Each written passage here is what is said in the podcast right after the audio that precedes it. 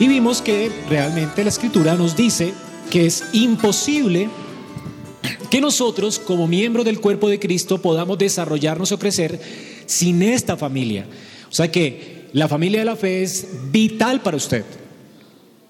Un dedo no puede crecer solo sin estar conectado con el cuerpo. Así nosotros no podemos crecer sin estar conectados con la iglesia. Y eso tiene que ver mucho con el temor al hombre. ¿Ok? Como estamos viendo cómo desprendernos del temor al hombre, cómo aprender a temer más a Dios y a servirlo. Cada vez que usted piensa más acerca de usted mismo como alguien solo, aislado, usted siempre va a estar propenso a temer a los hombres. Una persona sola que se ve a sí mismo como sola, aislada, ermitaña, comienza a temer a los hombres. El aislamiento y el temor a los hombres son hermanos, compañeros. ¿Ok? Alguien que ha decidido aislarse, las razones y la motivación de su corazón es cuál. Yo no quiero porque me hieren, por la opinión que los demás puedan tener de mí, no opino porque tal cosa y tal cosa sea el temor. Él teme que los hombres no lo quieran, no lo amen, reaccionen mal contra él, no lo determinen. Él lo quiere exponerse y por eso se aísla. El aislamiento entonces es sinónimo de orgullo y de temor a los demás. Ahora, ¿cómo somos librados del temor a los hombres?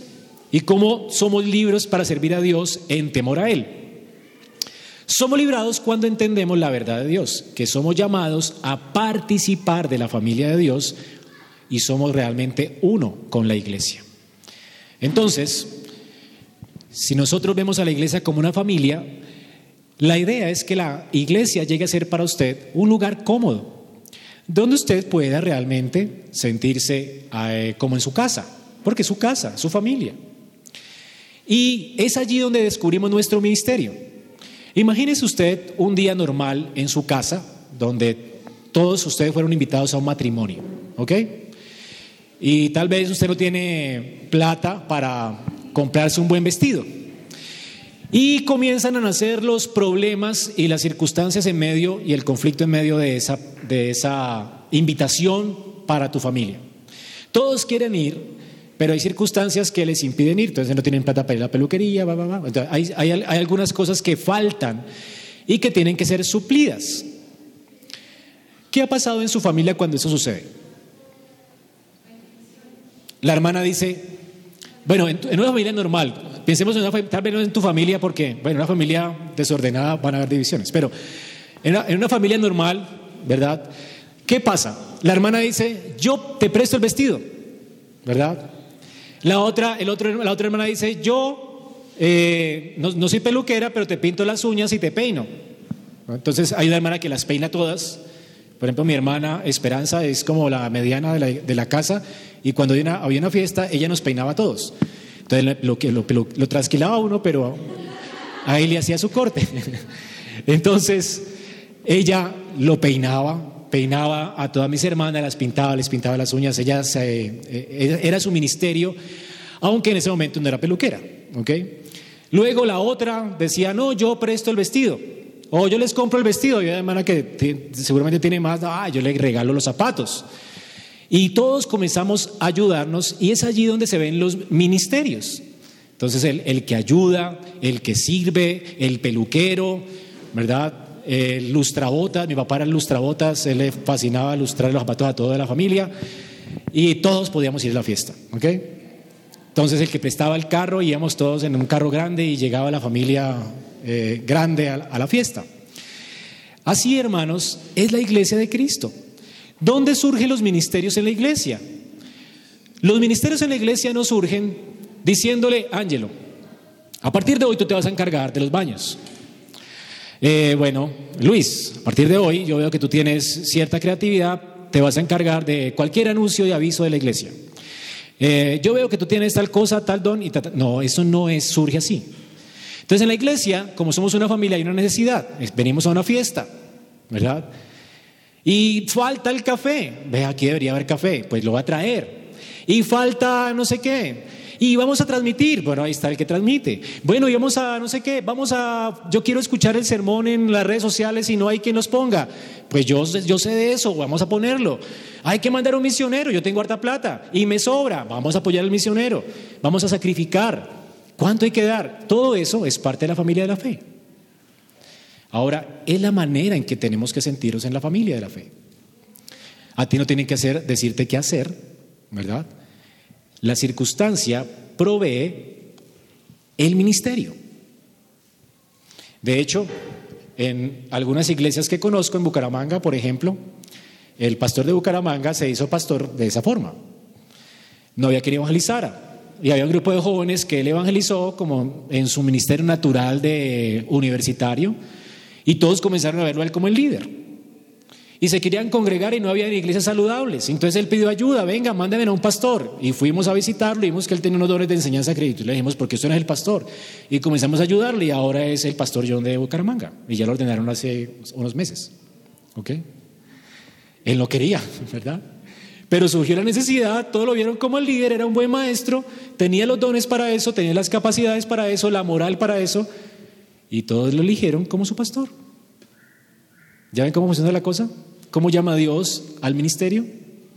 Surgen necesidades y la persona, ¿verdad? Ahí está lista para que Dios la use para su gloria. Así que hermanos, ese es el cuerpo de Cristo, una familia. Y no es una, es una familia organizada, obviamente, Dios lo ha organizado con ancianos y diáconos. Pero esa estructura no quiere decir que los diáconos hacen todo el trabajo del servicio sino que los, diáconos, es, los diáconos son el ejemplo del servicio. Y no quiere decir que el pastor tenga todo el ministerio de la enseñanza.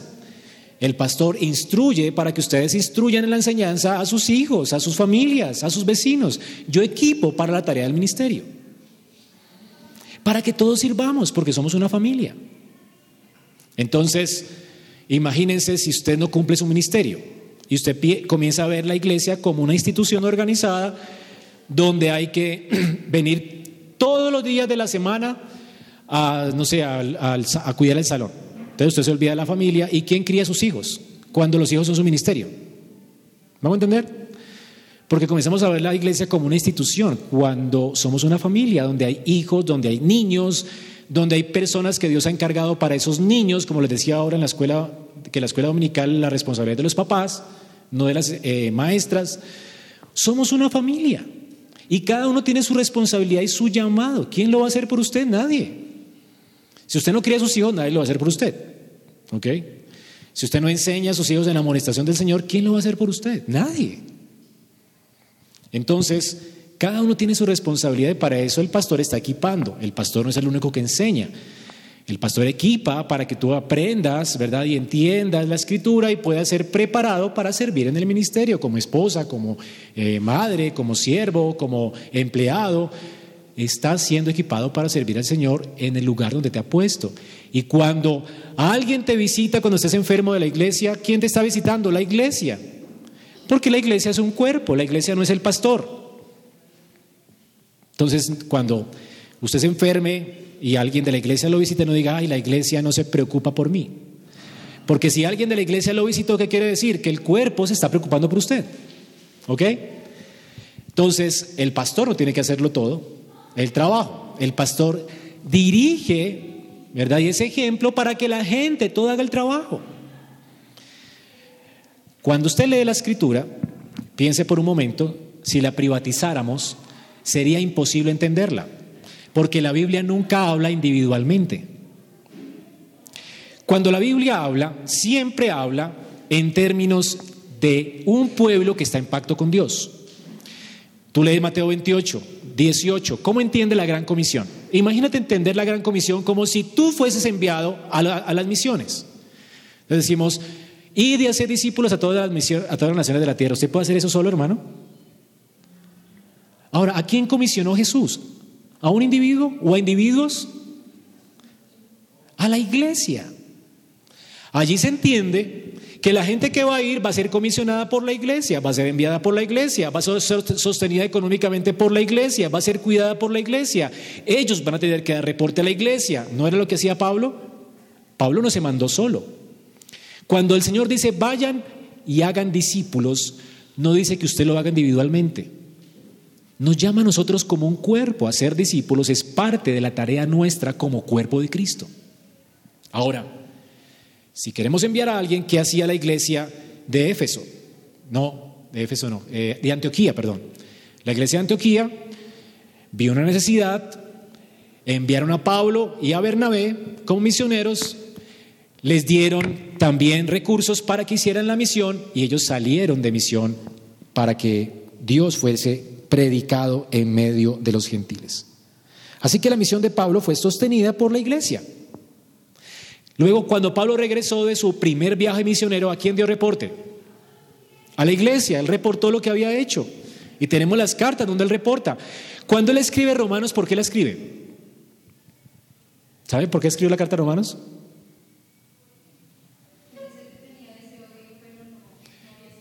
Sí, pero además de eso, ¿para qué les escribe? Al final de la carta está el propósito de la carta. Hermanos, les escribo esto porque quiero que me ayuden, me encaminen a España. Es decir, tóquense el bolsillo y envíenme a España. Porque allá también es necesario que yo predique y denuncie a Cristo. Él les recuerda lo que Cristo ha hecho por ellos, ¿verdad? Les dice, vale la pena servir y seguir a Cristo y amar a los hombres porque Él murió y nos amó. Hermanos, Ahora necesitamos ir a España. ¿Van a ayudar? Encamínenme a España. Eso es lo que dice al final de la carta. Es una carta evangélica, es decir, evangélica, centrada en pedir para ir a la misión. Lo que él no sabía es que él iba a terminar en Roma encarcelado, ¿verdad? Seguramente fue a España, dicen algunas de la tradición histórica, pero no lo sabemos. El hecho es que la iglesia no puede ir a las naciones si se entiende como individuos que vienen a reunirse. No somos individuos, somos una familia. Y en la familia nos ayudamos, nos tenemos cuidado los unos de los otros. Enviamos gente, nos ocupamos no solamente de enviarlos, sino de pedir reportes para saber cómo están, cómo podemos orar por ellos. Nos interesamos en los demás, en lugar de interesarnos por nosotros. Oramos por los demás. Cuando Pablo dice, oren por mí, no es porque él sea egocéntrico, es todo lo contrario, está mortificando su egocentrismo. Pablo nunca oraba por él. Por eso dice, hermanos, oren por mí. ¿Han, entendido eso? Él se coloca como ejemplo. Él no quiere pensar en sí mismo, él quiere pensar en la gloria de Dios y en los demás. Porque para esto fuimos llamados. Vemos a los demás como nuestra familia, a los demás como nuestro ministerio y tenemos una responsabilidad pactual delante de Dios. Somos responsables. ¿Ok? Así es que Así tenemos que vernos. Cuando se nos llama, por ejemplo, en 1 Timoteo 5.3 diciendo, yo tengo que dar el cuidado apropiado a las viudas que están en necesidad. Yo tengo que dar el cuidado apropiado a las viudas. ¿Será que él estaba pensando en él cuidando a las viudas? Es el cuerpo de Cristo. Hermanos, yo tengo que cuidar de las viudas de la iglesia. Con eso no estoy diciendo que yo, sino que yo como pastor tengo la responsabilidad de encargarme del cuidado de las, viudas de la iglesia. Hermanos, toques en el bolsillo. Necesitamos ayudar a las viudas. Esa es la idea. Somos un cuerpo, una familia. Así que si en una familia la abuelita se enferma, no puede valerse por sí misma, ¿qué hacemos los hijos? ¿Verdad? Bueno, la rotamos en las casas, vemos a ver quién puede tenerla con ella, vamos a, a tocarnos el bolsillo. Mi mamá se enfermó, todos tenemos que sacar plata, ¿verdad? Vamos a apoyarla económicamente, vamos a enviarle para que una enfermera la cuide, para que un hermano esté con ella, rotárnosla, para que podamos cuidar de ella. Hay soluciones familiares, hay un ministerio y lo solucionamos. Así que hay viudas entre nosotros, las cuidamos. Hay huérfanos entre nosotros, es nuestra responsabilidad. Somos una familia. Así que tienes que entender la iglesia como eso, hermano, somos una familia. Un hermano tiene una calamidad, todos tenemos una calamidad. Un hermano se duele, todos nos dolemos con él. Un hermano se va de la iglesia, todos sufrimos la pérdida, ¿o no? Hermanos, esto es una familia. En Tito 2, del 1 al 8 dice, yo tengo que enseñar a los hombres mayores, a los jóvenes, ¿verdad? A los jóvenes y a las jóvenes. Tito 2, del 1 al 8. Tito. Entonces, fíjate si colocáramos esto con yo. Tito, tienes que enseñar a las jóvenes, a las viudas, a las niñas. Y yo me tomé eso como parte de mi carga. Yo tengo que enseñar a las niñas de la iglesia, yo tengo que enseñar a las mujeres de la congregación. Yo no tengo que hacer eso. ¿Me hago entender, hermanos? Para eso Dios también levanta mujeres maduras en la iglesia, que enseñan a las más jóvenes. Yo tengo que hacer todo el ministerio. Tengo que animar, instruir. Mi esposa también lo puede hacer. Una mujer madura en la iglesia lo puede hacer. Hay que instruir para que ellas también lo hagan y hayan más personas sirviendo en el ministerio para enseñarle a las mujeres más jóvenes. Entonces, afortunadamente estos mandatos son para la iglesia, no para individuos. Entonces no se nos manda individualmente a cuidar a todo el mundo, a ir a todo el mundo, a cuidar de las viudas. Eso es una carga difícil para un individuo. ¿Ok? Entonces es imposible leer la Biblia individualmente. Hoy en día está de moda el Internet. Y seguramente habrán personas viendo el culto, ¿verdad? Por internet y se van a sentir eh, rearguidos por el Señor pensando que la fe es individual.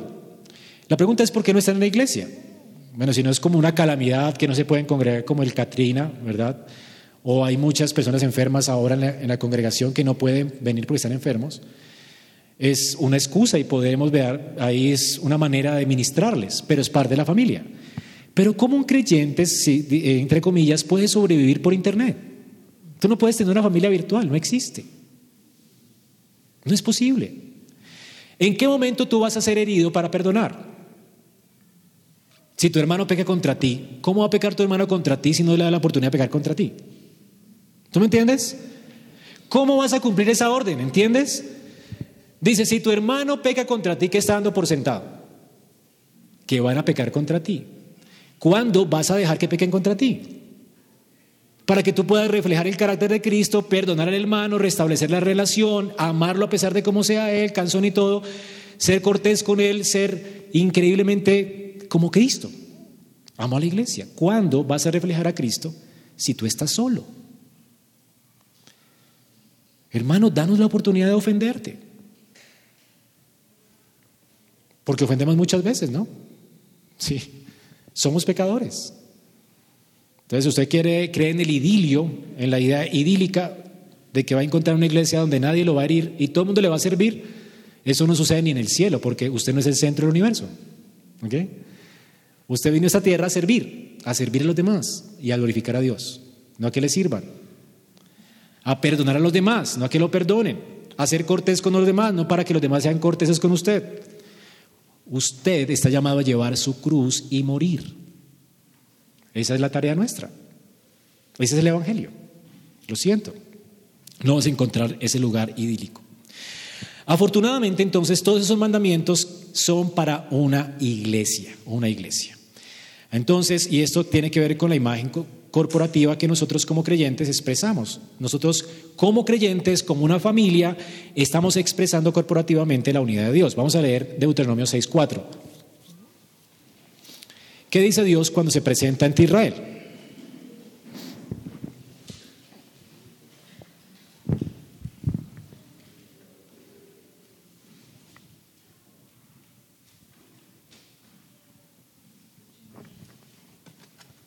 ¿Qué dice? A ver, ¿alguien que lo lea? Duro.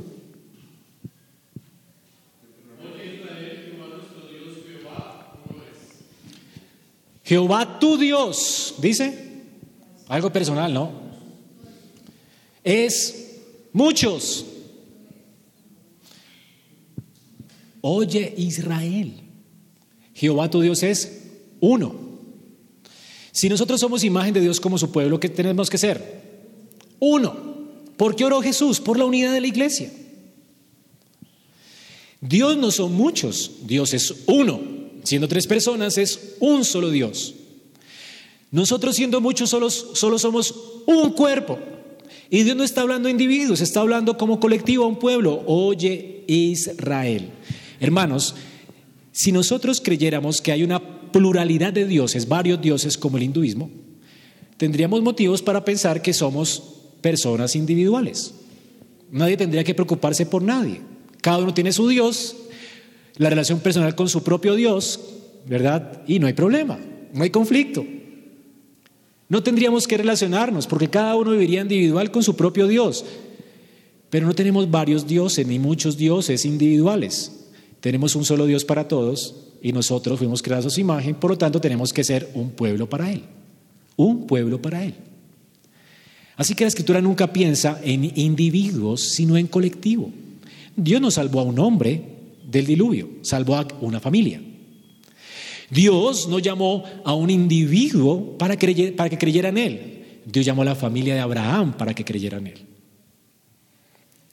Dios cuando nos llama, nos llama como un, parte de un pueblo. Claro, Dios salva individualmente, pero Dios salva individualmente para unirnos a un cuerpo colectivo, a una familia. Y esa es la identidad más prominente para Israel en la Biblia. Si usted dijera, yo soy israelita, el pueblo que pertenece a Dios, la idea es que no existe para el judío el concepto yo y Dios. Jamás. Es muy ajena eh, o es muy ajeno para la escritura y para el pensamiento judío el pensamiento moderno occidental de mi relación personal con Dios. ¿Han escuchado eso? Busca, tú tienes que tener una relación personal con Dios en la Biblia y no la vas a encontrar. ¿O lo has encontrado? Dime dónde. ¿No es eso lo que decimos siempre? ¿Tienes una relación personal con Dios? ¿Yo y Dios? No, hermano. Eso no existe, ni en el pensamiento hebreo ni en el pensamiento de Dios. Esa no es la mente de Dios, no conoces a Dios si piensas así. Hermano, no, no eres tú y Dios, es un pueblo y Dios. Dios tiene una esposa, tú no eres la esposa, la esposa es un pueblo. ¿Ok? Dios salvó con su sangre a una nación, tú eres parte de esa nación, pero Dios no, no salvó solamente individuos, Dios salvó gente de un pueblo, Dios dio la vida por su pueblo. Somos su iglesia, es el pueblo de su pacto. Él nunca piensa en individuos. ¿Y por qué es extraña esta idea? Es extraño pensar que tú vengas con tus hijos a la iglesia y pienses, yo traigo a mis hijos a la iglesia, pero ellos no son parte de la iglesia. Es muy extraño. Porque en la Biblia la fe del Padre la fe, era la fe del Hijo. Y si el, el Hijo decidía no creer en la fe del Padre, era excomulgado del pueblo y era llamado apóstata. ¿Dónde están los apóstatas de Hebreos? En Hebreos habla de la apostasía, ¿verdad? La apostasía real, hermanos. ¿De dónde salen los apóstatas en la iglesia? De nuestros hijos. La apostasía es real porque en el pensamiento judío no hay posibilidad de que sea tu fe una fe individual. ¿Entiendes? Ahora, en el Antiguo Testamento, por eso, cuando Dios llama a alguien, llama a un pueblo, Todas las fiestas en Israel eran fiestas para quienes? Para el pueblo. No hay una fiesta, una fiesta individual. Somos tan individualistas en nuestro mundo occidental que hay gente que ha llegado a pensar a tomar la Santa Cena sola. Entonces yo pequé, me sirvo un vinito y un pancito. Entonces pienso, Señor, yo recuerdo la sangre del cuerpo y comen la Santa Cena sola. Eso es una herejía, una blasfemia. Porque cuando el Señor parte el pan, dice, no somos muchos en el cuerpo, sino uno solo. ¿Qué representa el pan? ¿Que tú eres parte de qué? No dice que eres un individuo. ¿Ok? La Santa Cena, hay un libro que recomienda esto. Si, si tú ves pornografía, entonces siéntate solo ante el computador y parte el pan y el vino y recuerda que tú eres, tu relación con Dios tiene que ser protegida. ¿Relación con Dios tiene que ser protegida? ¿Tú sabías que cada pecado tuyo es un pecado nuestro? ¿Cada corrupción tuya es una corrupción de la iglesia? ¿Cada blasfemia tuya es una blasfemia contra Dios y estás avergonzándonos a nosotros, a todos nosotros? ¿No has entendido las, dimensiones de lo que es pecar en tu vida? ¿Por qué Pablo dice que la raíz de amargura de alguien, ¿verdad?, va a corrompernos a todos. Si tú eres una persona irascible y comienzas con una raíz de amargura en la iglesia y no la tratamos esa raíz de amargura, tú vas a tener problemas con todos y vas a dañar toda la iglesia. No se trata de ti, no es tu raíz de amargura, no es mira y de amargura, es mi dolor, nadie entiende mi dolor, es que tu dolor es el dolor de todos. Y si sigues con ese tema de tu dolor, aquí nos vamos a corromper todos. ¿Entiendes? Por eso cuando Pablo nos llama a celebrar la Santa Cena, nos dice que consideremos lo que estamos haciendo. Cuando Daniel ora a Dios, miren lo que dice en Daniel 9:4. Ahora, Señor Dios grande, digno de ser temido, que guardas el pacto y la misericordia con los que te aman y guardan tus mandamientos. Bueno, cuando Daniel está orando esto, ¿quién había pecado? Feo. Daniel estaba como eunuco en la casa de un rey, ¿se acuerdan? Ok. Daniel era un hombre de Dios, él se había abstenido de la comida del rey. Daniel era un creyente genuino. Ahora, ¿había pecado Daniel para estar allí en la casa del rey? ¿Había blasfemado Dios, eh, Daniel de Dios para estar allí disciplinado en la casa del rey? ¿Por qué Daniel estaba siendo disciplinado? Porque el pueblo de Israel había pecado. Cuando la iglesia se corrompe, ¿no sufrimos todos? Cuando sale de nosotros un falso maestro, la afrenta no es de todos. Cuando dice que un pastor violó a una niña y no sé qué y tenía un poco de, cargos contra él, ¿no nos avergüenza a todos? Hemos pecado contra ti, hemos, hemos cometido iniquidad, hemos hecho impíamente. La fe individual nos ha llevado, por eso nos criticamos unos a otros y nos mordemos unos a otros, como dice Pablo. Alguien hace algo malo y le caemos encima diciendo blasfemo, no sé qué, me lo has dicho, y acabamos con esa persona por no entender que debemos es dolernos. A Pablo le, le causó, le constriñó en su corazón, tristeza en su corazón, por Himineo, que apostató de la fe. No era alegría para él y no le cayó encima a Himineo. Miren el hereje, no, me, causa constreñimiento. Hermanos, qué dolor lo que pasó con Himineo. Me abandonaron. Han traicionado al Señor. Timoteo, que no te pase esto a ti, que, que el Señor nos ayude a perseverar porque es una afrenta para todos nosotros. Cuando alguien pierde en la iglesia, todos perdemos. Así la Biblia nos invita a pensarnos. Entonces no hay que caerle encima a un hermano cuando peca. Hay que ayudar a restaurar al hermano y hacer todo lo posible por restaurarlo. Aún hasta la disciplina de no sentarnos con él a la mesa es con la motivación de restaurarlo siempre. Porque es un dolor para nosotros. Así es que dice, yo he pecado. No, dice, hemos pecado. Hemos sido rebeldes, nos hemos apartado de tus mandamientos y ordenanzas. Pero Daniel, tú no hiciste eso. Sí. Cuando un hermano pecó, yo también. Cuando alguien está enfermo, yo también me enfermo. Somos un cuerpo. Si un dedo duele, todo el cuerpo se enferma. Así que hermanos, la tarea cristiana, entonces deberíamos preocuparnos y procurar orar y pedir no solo por las preocupaciones nuestras específicas y reales, danos el pan, ayúdanos, sosténnos, ¿verdad? Es legítimo pedir por eso. Pero cuando estamos orando por la prosperidad, no oremos por la nuestra. Enfoquémonos en la de otros, porque la prosperidad de otros es tu prosperidad. La santificación de otros es tu santificación. Cuando tú oras para que tu pastor sea sostenido, para que los ancianos sean sostenidos, tú te beneficias. ¿Ok? Porque es tu, tu pueblo. Es miembro del cuerpo de Cristo. ¿Qué dice Salmo 133? Salmo 133. Alguien que lo lea.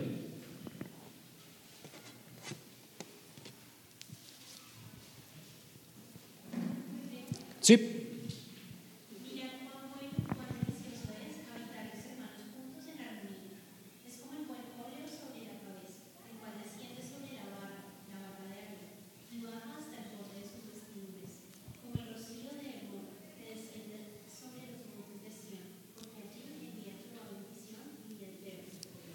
Más gráfico no puede ser él. Gráfico. Cuando Aarón fue ungido por Dios le derramaron una redoma de aceite a él, sobre el pelo, la barba, y, todas las vestiduras cayó el aceite, ¿verdad?, sobre él. ¿Qué significaba ese aceite para Aarón? Que Dios iba a estar con su pueblo a través de Aarón. ¿Ok? La redoma. Dios está con nosotros. Era lo que significaba. Si no había sacerdote, Dios no estaba con el pueblo. ¿Ok? Pero mientras hubiera un sacerdote un mediador con el pueblo, Dios estaba por su pueblo y con su pueblo. Y eso será una gran noticia, ¿no? ¿Cómo teníamos que ver la noticia de que un sacerdote estaba siendo ungido por Dios? Un mediador. Teníamos que alegrarnos porque quiere decir que qué? Dios está con nosotros y por nosotros. Eso es una maravilla, ¿no? ¿Ok? Ahora, imagínate, puedes tener un buen sacerdote, ¿verdad?, que está intercediendo por ti, alguien que viene a traer la voluntad de Dios para tu vida, alguien que está intercediendo por ti al Padre, y eso es una gran bendición. Pero vas a tu casa y no encuentras nada de comer. Vienes y el sol acabó con todas las cosechas. No hay agua. Y las cosechas se secaron y va a haber hambruna. ¿Cómo, pensarías? Ya, ¿verdad? Cuando viene esa calamidad, ¿qué hacemos? ¿Verdad? Tristeza. Pero ¿qué dice la Biblia? Es como el rocío de Hermón. Había un rocío de Hermón que desciende sobre los montes de Sión. Sión era como árido y los montes de Hermón eran muy frescos, tenían muchos helechos, mucha agua. Imagínate que este monte se colocara sobre ese desierto, esa zona desértica de Israel, sobre Sión, y comenzara a llenarla de agua. Y todo el producto de la tierra comienza a germinar. Y van a haber cosechas y la alacena tuya va a estar llena. ¿Eso qué implica también? Alegría, bendición, va a haber comida. ¿Quién puede vivir sin comida? Es una necesidad, ¿verdad? Todo satisfecho. Tú estás contento porque Dios está contigo y contento porque estás bien, estás recibiendo las bendiciones inmerecidas de Dios en tu vida. Ahora, esto, que es una, una bastante literal, una figura que está usando el salmista, dice que esto es parecido a qué? A ver, ¿a qué? A habitar los hermanos juntos en armonía. Es igual, es igual. ¿Cómo tú prosperas en tu vida? ¿Solo? No. ¿Cómo tú vas a estar saciado, lleno y alegre? ¿Solo? No. La persona más triste es la que se aleja del cuerpo. La persona más triste del mundo es la que no se conecta a una iglesia local para servir a sus hermanos y ser parte activa de un cuerpo. No hay ni bendición ni vida eterna. Es triste. La única manera de que tú puedas absorber esos montes y puedas tener la presencia de Dios contigo, Dios por ti, las bendiciones de Dios a tu favor, ¿cómo es? Estando unidos a la iglesia. No dice Jesús, cuando nosotros abandonamos todo a causa de Cristo, no dices que tienes más mamás, hermanos, hermanas, hijos e hijas. ¿Y por qué se multiplica tanto esa bendición? Porque está en la iglesia. Yo tengo más mamás que nunca. Si mamá se preocupaba por mí, aquí hay muchas hermanas que se preocupan por mí. ¿Sí? Cuando hemos quedado mal, todas esas mamás se juntan y nos ayudan, ¿verdad? Y oran por nosotros. Yo tengo una familia, es un privilegio, hermano. Y la familia no solamente abarca Colombia. Si yo he salido de viaje a otros lugares y mi familia me recibe con los brazos abiertos, mi familia la fe. Y me han dicho, pastor, no se preocupe por nada aquí, mejor dicho, tiene todo listo. ¿No es increíble? ¿No es una bendición, hermanos? ¿No es como el monte de Hebrón? Imagínate tú solo, por internet, chateando por Facebook. Hay amigos en Facebook, no son tus amigos. Eso sí, es, es irreal. Es virtual, no es real. Así que hermanos, aterricen. Esto es lo real. No se acostumbren a un mundo virtual. Ese mundo virtual no es real. Y lo hemos construido imaginariamente. Los amigos de Facebook no son tus amigos. Si, te, si te hace sentir bien tener 5 mil seguidores en Facebook, eres un tonto. Y cuando publicas algo, 10 mil te hacen así y tú te sientes bien contigo mismo, es una tontería. Que no es real. No es real. Nadie se beneficia en Facebook de nada. Toda la información es virtual, todo es virtual, no hay nada tangible. Lo tangible está en la iglesia, en el cuerpo de Cristo, personas humanas a las que les vemos el rostro creado a imagen de Dios a quienes servimos, humanas. Y hemos perdido ese trato humano. Y es una lástima que tú puedas saludar a toda la gente en Facebook y vengas aquí y no le das un link a nadie y un abrazo a nadie. Alguien publica algo y tú, y alguien hace algo aquí por ti y le dices gracias. Estás viviendo en un mundo imaginario que no existe, estás siendo descortés, estás ignorando la gracia que Dios está trayendo a tu vida por medio de la gente que te sirve en la iglesia. Y tú estás llamado también a servirle a esa gente. Tú eres una bendición para nosotros, hermano. Entonces, no vivimos en un mundo virtual, vivimos en un mundo real. Y Dios nos ha llamado en pacto a una iglesia, a una congregación real.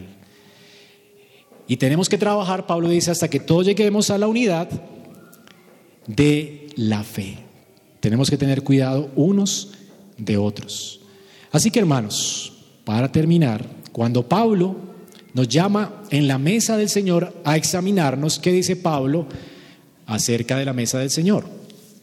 Examinaos unos a otros si estáis en la fe. El contexto de Corintios, ¿cuál era? La iglesia de Corintios, ¿qué tipo de iglesia era?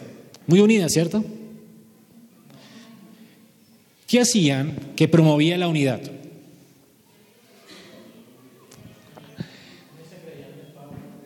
Los ricos llegaban más temprano para comerse toda la comida que ellos traían para compartir, pero con los ricos. ¿Y, cómo dejaban a los pobres? Con hambre. Eran egocéntricos, ¿ok? Unos decían yo soy y otros, o sea, no tenían preferencias por las personas. Hoy enseña el pastor, vengo. Ah, hoy enseña otro, ay, no, no vengo. Ah, no vengo. O sea, ¿tú piensas que eso es así, hermano? ¿Preferencias por las personas? ¿No dice la Biblia que tenemos que preferirnos unos a otros? Si Dios levanta a alguien aquí, lo preferiría a él, ojalá predicar a otro. Hay que preferirnos unos a otros. Entonces, no envidiarnos ni mordernos unos a otros. Corintios era ese tipo de iglesia desunida. Ahora, ese es el contexto de la Santa Cena. ¿Qué dice Pablo? Examínense, hermanos. La pregunta que tienes que hacerte cada vez que celebres la, la Santa Cena es, ¿me estoy dando cuenta que pertenezco a un cuerpo? ¿Que he hecho un pacto con Dios?